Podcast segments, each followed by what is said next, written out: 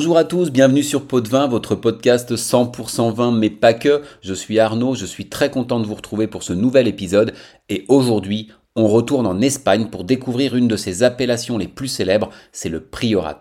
Alors en Espagne, vous avez trois appellations très connues qui sont la Rioja, la Ribera del Duero et le Priorat. Le Priorat se trouve dans la province de Tarragone, en Catalogne, à 40 km de la ville de Tarragone, un peu à l'intérieur des terres et à un peu plus d'une heure au sud de Barcelone. Vous vous rappelez, on en avait déjà parlé. Géographiquement, l'Espagne est organisée en communautés qui sont nos régions à nous et en provinces qui sont nos départements. Alors, c'est une zone où deux appellations se côtoient, Montsent et Priorat, et nous, on va s'intéresser à la plus prestigieuse des deux. Parlons un peu de l'histoire de ce vignoble. La vigne existe dans le Priorat grâce aux moines chartreux qui, au XIIe siècle, ont importé de France les connaissances et les techniques pour développer la viticulture.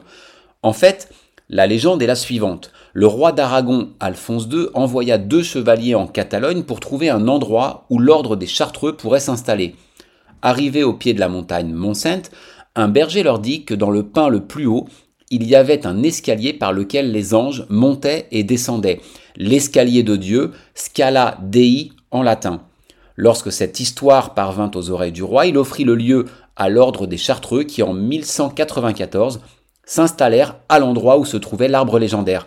C'est ainsi que la Cartoicha, littéralement l'ordre des Chartreux en catalan, de Scala Dei, devint le berceau historique de la viticulture dans le priorat.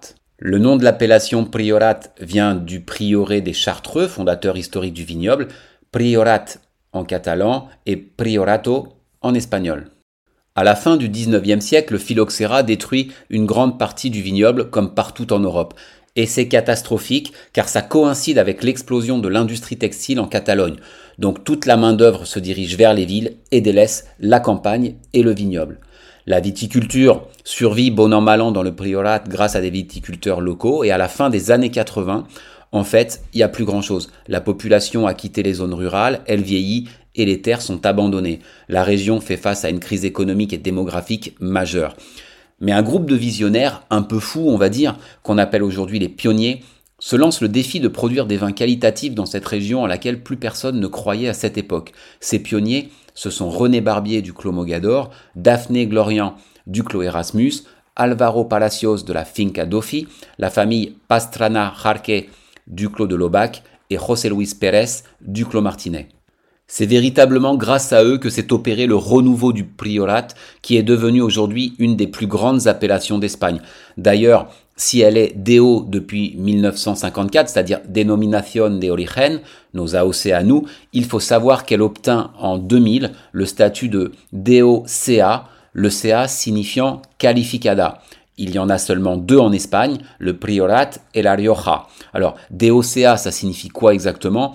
En fait, pour qu'une appellation puisse obtenir la mention d'appellation d'origine qualifiée, elle doit être reconnue en tant qu'appellation d'origine depuis au moins 10 ans et répondre à des exigences plus strictes en matière de qualité et de traçabilité.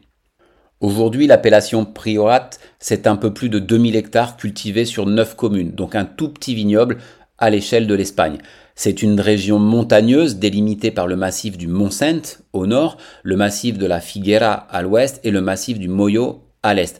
C'est un peu comme un cirque avec tout un tas de petites collines. Les vignes sont plantées à une altitude de 100 mètres à 700 mètres d'altitude selon les zones. Le paysage de l'appellation est exceptionnel, presque austère, avec ses versants escarpés, ses pentes qu'on appelle des costers en catalan, qui vont jusqu'à 60 degrés d'inclinaison, ainsi que ses terrasses construites pour pouvoir y faire pousser la vigne. Le travail de la vigne est particulièrement difficile et bien sûr aucune mécanisation y est possible. On parle ici, comme d'autres appellations espagnoles, comme la Ribera Sacra par exemple, ou comme même côte en France, de viticulture héroïque. Une particularité importante du priorat sont ses sols. D'ailleurs, on se demande comment des viticulteurs ont eu l'idée un jour de planter de la vigne dans des sols comme ça. Ils sont pauvres en nutriments, pierreux et peu profonds. La roche-mère se trouve presque en surface à certains endroits est constitué d'un mélange de schiste et d'ardoise, ce fameux mélange qu'on appelle localement yicoreya, de couleur sombre et qui donne au vin un caractère minéral reconnaissable. C'est un sol qui capte la chaleur et la lumière, ce qui fait qu'en été, on peut avoir des températures de sol très élevées avec pour danger de cuire les raisins. Certains vignerons ont même eu l'idée de mettre de la paille sur le sol, par exemple, pour le garder plus frais et plus humide. Et ce, même s'il ne peut pas beaucoup dans le priorat. Les précipitations sont faibles, mais suffisantes pour que la vigne puisse survivre. Il jouit d'un climat méditerranéen tempéré qui se caractérise notamment par des étés très chauds. Dans le priorat, on y fait surtout des vins rouges. Les cépages historiques sont le grenache et le carignan, mais on trouve également d'autres cépages comme le cabernet sauvignon, la syrah, le grenache poilu, le tempranillo, le picapol noir, le cabernet franc, le pinot noir, le merlot. Mais les vins du priorat sont ce qu'ils sont grâce à la combinaison entre le grenache et le carignan qui sont les cépages historiques cultivés par les moines. Le Cabernet Sauvignon, la Syrah et le Merlot, par exemple, se sont développés beaucoup plus tard. En blanc, on trouve surtout du grenache blanc, mais aussi sont autorisés le Macabeu, le Pedro Jiménez, le Chenin, le Muscat d'Alexandrie, le Muscat petit grain, le Pansal, du Picapoy blanc, du Vionnet également.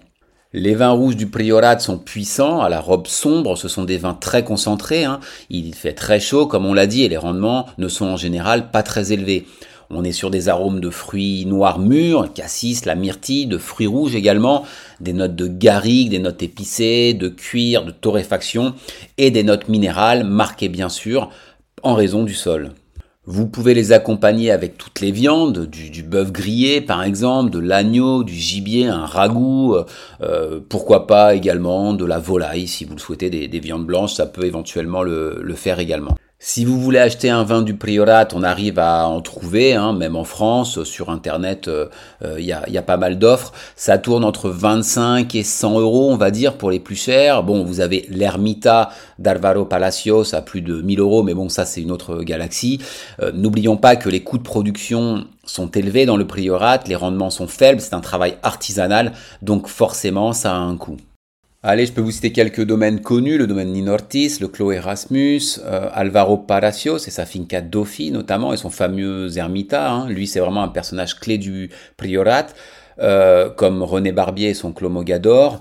Euh, vous avez aussi le Mas Martinet, l'Infernal de Laurent Combier, Jean-Michel Gérin et Peter Fischer, qui sont des vignerons de la vallée du Rhône, le Clos Figueres, le hum, Seyer Weichlach, pas si je prononce très très bien, euh, voilà, et puis il y en a plein d'autres euh, également.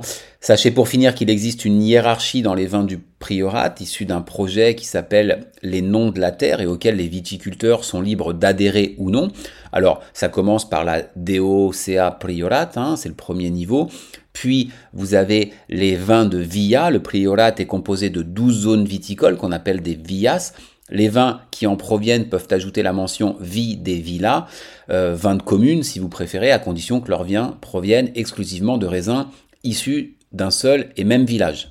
Puis viennent les vins de Parace, ce sont des vins issus d'une zone délimitée aux caractéristiques bien particulières, il y en a 459 me semble-t-il, si ça n'a pas bougé. Ensuite, vous avez les Vigna Classificada, issus de parcelles qui ont des caractéristiques exceptionnelles. Et enfin, le niveau suprême, ce sont les Gran Vigna Classificada. Alors là, c'est le top. À ce jour, il y a trois vins qui sont classés Gran Vigna Classificada. La cuvée 1902 du Mas Deutsch, le Mas de la Rosa de Vaillach, qui tourne autour de 250-300 euros, hein, ces deux-là, et l'Ermita euh, qu'on a déjà évoqué. Voilà, le priorat n'a plus de secret pour vous. Si vous allez du côté de Barcelone ou sur la route des vacances en descendant en Espagne, n'hésitez pas à faire un petit crochet par cette région parce qu'elle en vaut vraiment le détour. Dans le prochain épisode, on rentrera en France pour aller à la découverte d'une appellation mondialement connue qui produit notamment un vin mythique. Je vous en dis pas plus, il faudra patienter. En attendant, je vous encourage à acheter une bouteille de Priorat et à la goûter pour vous faire votre propre opinion. Ça permet de voyager également. Et bien sûr, tout ça avec modération.